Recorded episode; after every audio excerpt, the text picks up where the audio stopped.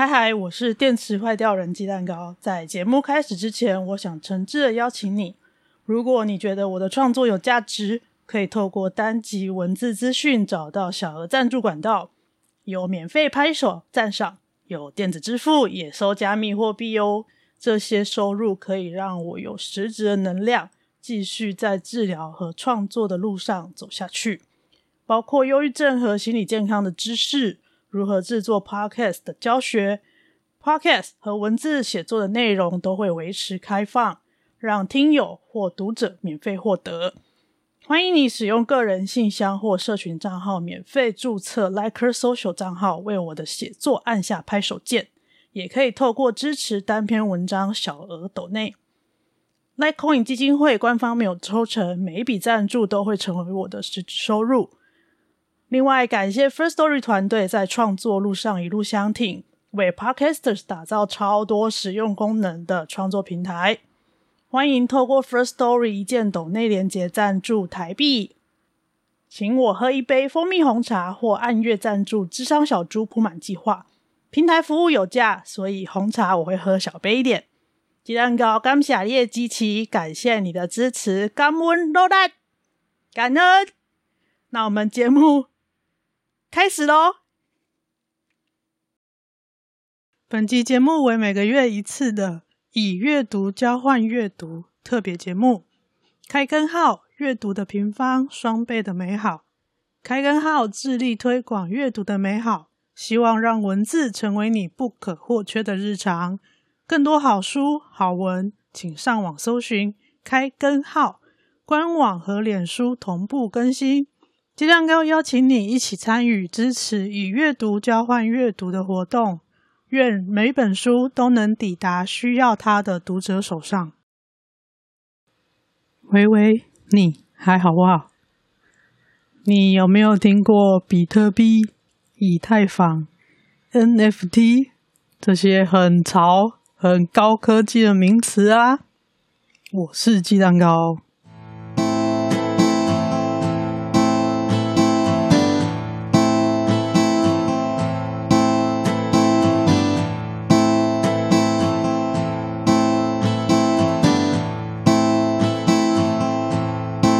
位现役忧郁症患者，在这里说书好不好？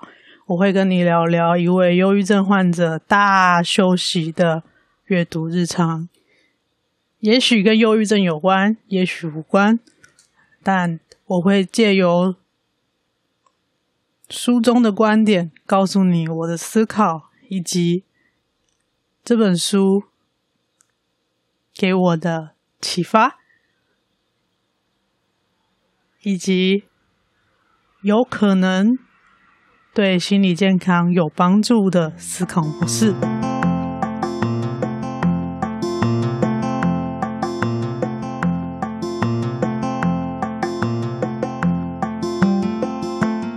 好，这次的说书好不好呢？要讲的书是《以太奇袭》，它的原文叫做。The Infinite Infinite Machine 就是无限机器的意思，所以原文并没有奇袭的意涵，但是中文进来的时候，台湾的出版社把它加了奇袭的这两个字，可能是有一点点想要表达在区块链的生态呢。大家听过比特币突然之间窜起来、窜升的最快的就是以太坊、以太币，可能是想要表达这个概念了。不管你懂不懂区块链，懂不懂这些科技新闻都没有关系。接下来我会花一点时间跟你聊聊我看完这本书之后的想法，以及我对未来区块链世界的想象。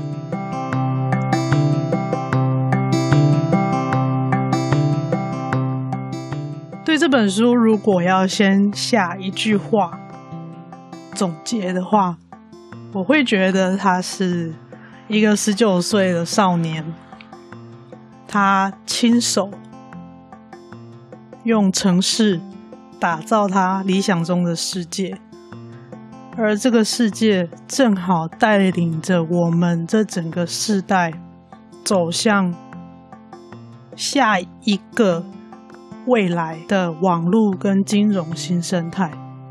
我们现在正在移民中的状态。这个十九岁的少年叫做布特林，他原文名字我不太会念。他用写作、写程式的方式去打造他理想中的大同世界，而这个大同世界影响了全世界的人。现在大家都在疯区块链啊、加密货币啊等等。他是非常有理想的人，而他打造的这个以太坊这个网络生态圈。我觉得会是未来我们使用网络还有金融服务的一种崭新的生态，也许不会完全取代我们现在生活中已经习惯的方式，但它可能是一种很实用的新工具。所以，如果你还在观望，或者是犹豫要不要读这本书，或者你觉得自己对区块链、比特币、以太坊这些名词似懂非懂，平常也没有在接触科技新闻。如果你怕这些科技名词太多，导致你看不懂这本书，或者是理解上有困难。这件事情我可以跟你保证，你不用担心，因为这本书的作者 Camilla Russo，他是专业的财经记者。那么现在区块链的主要应用都是在金融方面嘛？他是一个财经记者，但是他在写这本书之前呢，他对于我刚刚讲的这三个名词——区块链。比特币、以太坊也是仅止于听过这些名词的麻瓜程度。也就是说，他开始写这本书的时候，是对于这三个名词是“哈”的状态下去写的。他访问了非常非常多跟以太坊生态相关的人。把以太坊建立起来的整个故事把它写出来。那为什么选择以太坊而不是写比特币？可能你没有听过区块区块链，都听过比特币，因为它是先行者，就是第一个先锋者。那大家都知道比特币，所以加加减减都会知道比特币的故事，所以。作者卡米拉，他就觉得他要写第二名，就是以太坊的故事。本身他是记者，而且我觉得他的文笔相当好，说故事的能力很好。如果你有看过恶血 （Bad Blood），就是那个什么一滴血可以检验很多种疾病的那个诈骗故事。还有鲸吞亿万，马来西亚一马公司的那个金融诈骗案，或者是大卖空，那个是美国的二零零八年金融次贷危机，那种明明是事实却好像小说一样的那样的书，如果你是可以接受的话，那么这本书，我想你阅读起来一定没有问题。你可以把它当做是看一本小说，看一个记者怎么从呃一百多个人的采访拼凑出一个十九岁的少年试图用城市码打造他梦想中，人人都可以在这里创造他想要的一切的大平台。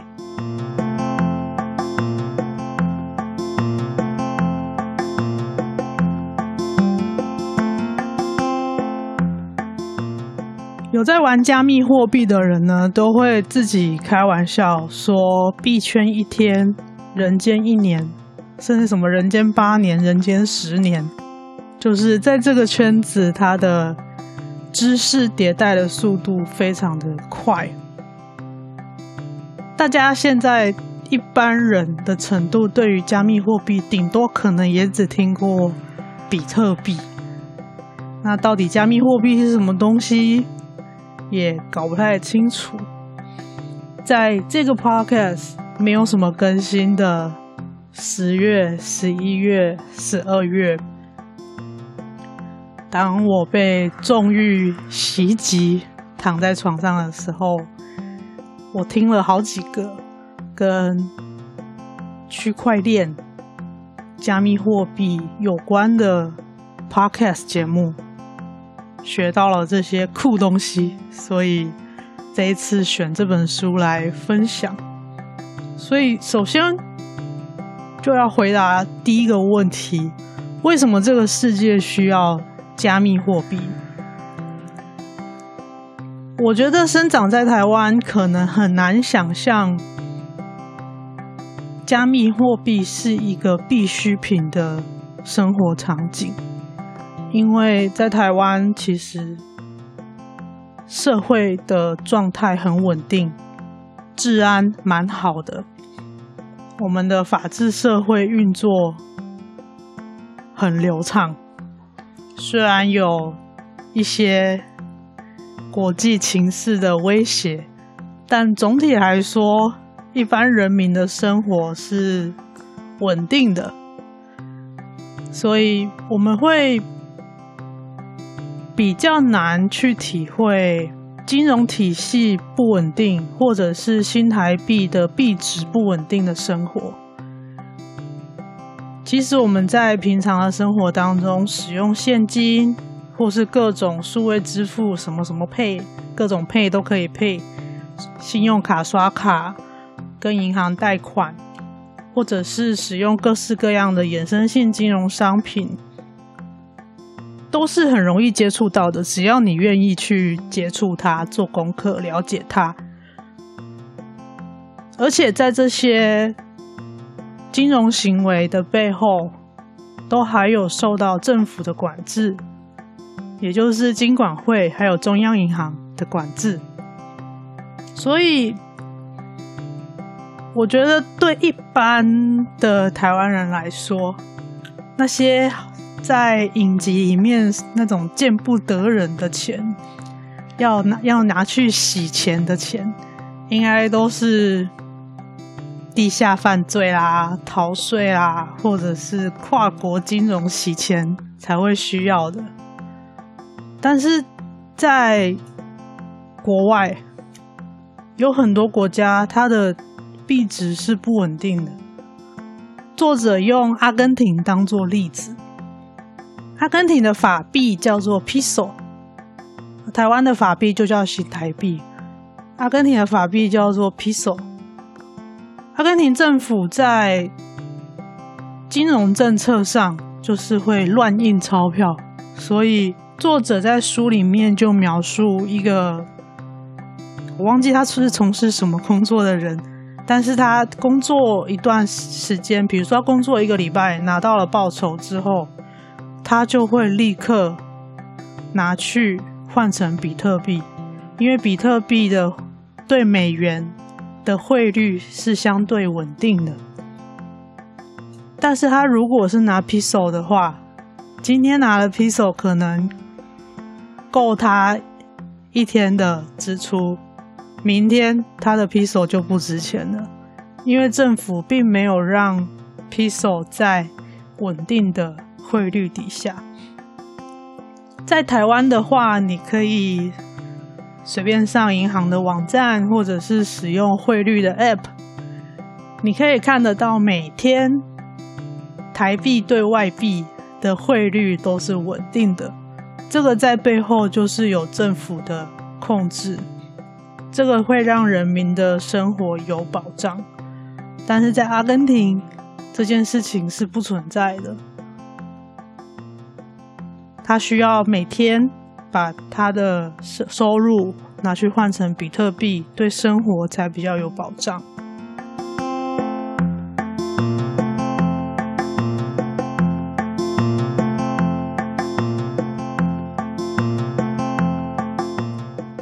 再来，我们聊聊这本书的主角——以太坊的创办人之一。现在在网络上，很多人都叫他 V 神，因为他的名字的第一个字母是 V。现在他应该是二十五、二十六岁左右，但是他开始加入区块链的世界是十九岁。他算是一个很有天分、很聪明的小孩。但是他对别人的沟通，跟别人的互动沟通是有一些困难的。他会用他自己的方式理解世界，比如说他在很小很小的时候，还没有上学念书，他就会用 Word 文文书处理软体打一整本手册，叫做《兔子百科》，但是他没有办法用言语。跟家人朋友表达他的感受，但是他可以自学程式，用很复杂的程式码去解决他想要解决的事情。所以他到大学的时候去念资讯系，但是念了一两年，他就觉得学不到东西，就辍学了，因为他觉得。在课堂上学的东西没有办法去打造他梦想中的世界。在他梦想中的世界，每一个人都能够掌有自己的自主权，都能够在自由的空间、自由的范围打造自己想要的生活。所以，他觉得政府其实就是一种垄断企业。一旦组织的规模大，效率就会很差。所以他认为应该要每一个人都能够掌握自己的财产、身份，甚至自己的命运。但是这边同时要返回来思考的是，如果你要自己掌控自己所有的东西，你的财产、你的身份、你自己的命运。这件事情你是需要自己负上很大的责任的，比如说你的资产，你是不是能够了解你身上的每一笔资产有哪些呢？有的人光记账就有困难了，对吧？然后再来管理你的身份，你是不是能够知道你是哪里的公民？这个还是国家的概念。如果今天没有国家的概念了，都是在网络上，在不同的区域里面，你要怎么去管理你在网络上不同的区域里自己的身份是什么？万一被盗用了，你又是谁？所以在反过来想的时候，其实这件事情是很复杂的，但是他的世界观是很单纯的。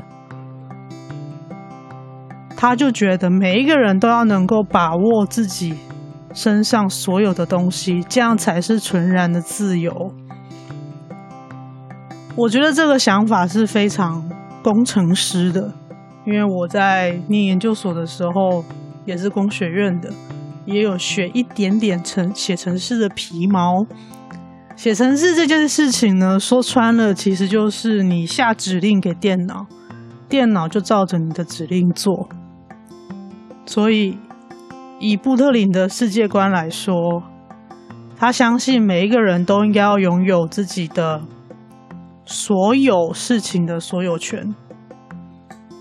如果他是这么相信的话，那他就要想出一个办法。专有名词我们会叫 solution，一个解解方解法，让每一个人都可以安全的掌握他该掌控的一切。就是因为他的思考这么的工程师，这么的城市化，所以其实他当时虽然才十九岁，但是吸引了很大一群的高手跟着他，想要去实现这个酷东西，觉得这样子的生活才是我们想要的。我们要掌握自己所有的一切，我们才不要交给政府。在美国的自由派的确是有一小部分的人是这样子的概念在生活的，因为城市码永远可以按照你给他的指令执行。但是，就像我刚刚反问过来的，人性里面其实并不只是单纯的按照指令说一就是一，说二就是二。人是很复杂的，人性的贪婪、恐惧跟行为决策的复杂度，其实远远超过在城市码可以预测的范围之外。所以，现在所谓的大数据啊、人工智慧啊等等等等，其实这个领域已经发展七八十年了，它一直在换名字。从资料采矿到大数据，到机器学习、深度学习、人工智慧，其实我们做的事情没有什么不一样。但是不管怎么做，我们都没有办法预测人性的贪婪、恐惧，跟为什么要采取这样的决策。简单讲一个比喻就好了，就是你永远没有办法预测明天的股市是涨是跌，因为明天的股市是涨是跌是所有投在这个股市里面的资金的行为的总和。哦，那就这个就很复杂了，因为里面有大机构，有小散户，这些所有的成分加起来。的决策的总和就是股市的涨跟跌，这还只是有参与股市的人影响的股市的涨跌哦。在其他的领域，其他的事情也是一样的。从这边，其实作者就暗示以太坊的生态要发展起来，未来就是这等到它涨到一个程度，它一定会遇到人的问题。他在蛮前面就，我觉得他就暗示了这一块。呃，我在读的时候，有很多在 Matters 的笔友都说，哦，前几章非常难熬。相信我，你熬过这前面这几章，很多人冒出来，很多人名记不住，那都没有关系。你熬过去之后，后面就会非常非常的精彩，因为城市码无法预测的世界就是。我们的真实世界。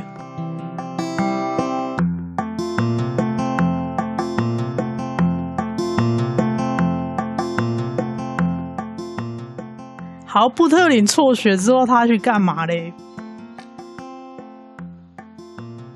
他其实也不知道自己要做什么，但是他会写程式，就到处。接案子，帮人家写程式、写网页、写一些专案赚赚钱，反正自己也可以过日子。一直到他看到了一本杂志，叫做《比特币周报》。当时比特币已经出现了，也已经开始有一些非常早期的追随者，我们叫他比特币的早期信徒。好了，那么这些信徒、这些追随者就有。创办了这本杂志，叫《比特币周报》。那布特林这个小朋友呢，他就毛遂自荐，说他要帮《比特币周报》写文章。这跟我开始在 Matters 这个部落格平台写文章的动机有一点像，因为在 Matters 的平台写文章的话，只要读者拍手，我就可以得到相应的收入。这跟在脸书还有 IG 是不一样的。脸书跟 IG，你按赞和爱心，其实对作者，也就是内容的提供者，没有什么收益。但是你提供了资料给脸书还有 IG 的演算法，告诉他你喜欢什么，你不喜欢什么，让他可以推送更精准的内容给你。但是对作者来说，他一点收益都没有，收益的是脸书、IG 还有广告公司。那么在 Matters 这个平台上，它结合了赞赏公民还有 Litecoin 的机制，所以只要你注册了一个 Litecoin 的账号，你就可以有拍手，每篇文章最多拍五下。那如果你是付费会员的话，就可以拍第六下。拍第六下呢，你就可以直接打一块钱台币一个 Litecoin 了。那我在在我录音的当下，大约是一块钱台币。它的汇率有稍微会浮动，你就会直接打一块钱台币给这个作者，他就是实质的收入了。那么布特林当时也是。他要赚稿费，他就直接跟比特币周报创办人说：“我帮你们写连载文章，然后用比特币付我稿费。”在写作的过程当中，让他有很多自学的能量，去接近比特币的知识核心，还有区块链是什么，以及。比特币和区块链这两件事情，它结合起来之后，它所需要的技术 know how 在哪里？如果你开，你有开始在 Matters 这个平台写作，就会有一种非常熟悉的亲切感。我在看这一段的时候，也是有一种倍感亲切的感觉。有让我回想到，我加入 Matters 的写作第一周之后，真的在我的 Litecoin 钱包看到有钱入账的感觉，因为真的有人会来读我的文章之后，帮我的文章拍手，我就真的有实质的收入了。布特林在为比特币周报写作的过程当中，他发现比特币只是想要解决一个金融问题。他慢慢的开始认清这个专案跟他自己的理念是差距很远的，因为他的梦想中的世界是想要创造一个平台，让每一个人都可以有一有一块。他自在空间去创造他自己要的生活，但是他发现比特币周报底下这几个在推行区块链或者是比特币专案的团队呢，都对他讲的东西没有兴趣，他就觉得奇怪欸。我明明就写了白皮书，他最会写白皮书了，因为从很小就写了兔子百科嘛。他就觉得奇怪，我明明就给你比较好的做法，为什么你们都不用？他无法理解这件事情，但是他也无法跟这些团队沟通，一如他从小的时候一样。所以他就觉得算了，我自己来。从他告诉自己这句话开始，他就用 Python 这个程式语言开始写他心目中的理想的网络平台，后来就被命名为以太坊。那看到以太坊的理想之后，当然各路高手也就渐渐的会有同温层会汇聚在一起。人一多，人性的复杂就来了。但是布特林那时候年纪也还很小，应该是二十岁左右。他其实就只是很专心的想要写程式，然后利用他写的程式打造他理想中的世界。对他来说，他打造了这个平台叫做以太坊。以太坊上面有一个有很多社群，社群其实就是一群一群人就可以叫社群。然后他另外写了以太币，但是这个币呢，其实跟比特币作为真的金融货币可以交易的意义是不一样的。他是把以太币当做在以太坊上。这个网络要健全运作的燃料，所以你可以听到使用以太坊生态链的使用者不会讲手续费，比特链、比特币那边的人就会讲：“哎，我要打钱要手续费，我们要。”就跟我们银行要跨行转账都会需要跨行手续费，只是现在银行竞争激烈，他们都自己吸收了。通常我们都会讲手续费，但是在以太坊这个生态系上面呢，布特林把它叫燃料费，因为是在这个网络上，我们把东西从 A 传到 B。这个地方过去，就像开一趟货车过去的燃料费，那个就叫 gas fee。那以太币就是拿来支付燃料费的。当车子越塞的时候，需要的燃料费就越多，就是这样子的概念。跟比特币做的想法已经。从这个地方开始截然不同，因为他已经把这个生态、这个社群做起来了。到他已经把这个社群做起来的时候，以太坊的核心人物大概有八到十几个左右。但就如同一开始提到的，布特林这个年轻的小朋友。因为我已经三十几岁阿姨了，他对我来说就像小朋友，十九二十岁，他其实开始理解到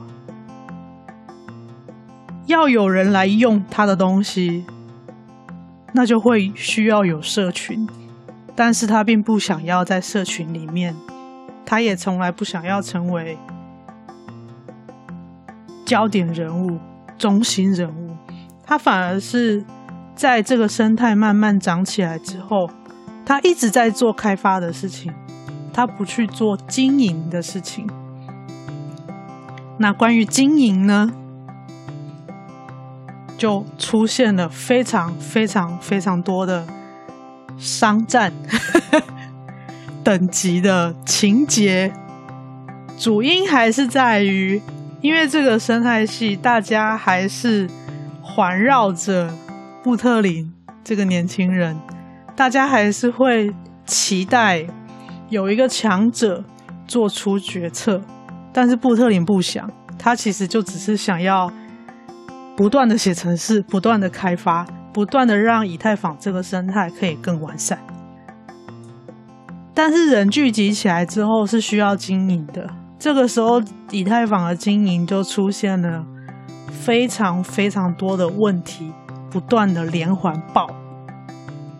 这一段后面三分之二的情节高潮迭起，我就不要在这一集的说书爆雷，给有兴趣想要去了解的听友去听去看。那如果你想要了解以太坊，的世界。我刚刚讲到这边，你大概知道它是怎么回事，那也 OK 了。最后，作者让我很佩服的一点是，他在讲每一个事件的故事里面，他就会用很浅白的文字来解释，在区块链圈圈或是在加密货币的圈圈里面会常用到的一些迷因梗或是专有名词，你可以把它当做，其实这一群人。是目前有在使用网络的人里面，可能不到百分之一的人在做的事情，所以其实绝大部分人都不太知道这些人到底在干嘛。那么作者他虽然身为专业的财经记者，他一开始其实也不知道这在干嘛，所以我觉得他在解释这些对圈外人来说并不太好懂的专业名词还有名梗的时候，我觉得他写得非常好。比如说，什么叫做工作证明 （POW）、权益证明 （POS）？什么是矿工？什么是验证者？蓝宝坚尼 （NFT）、Formal 等等。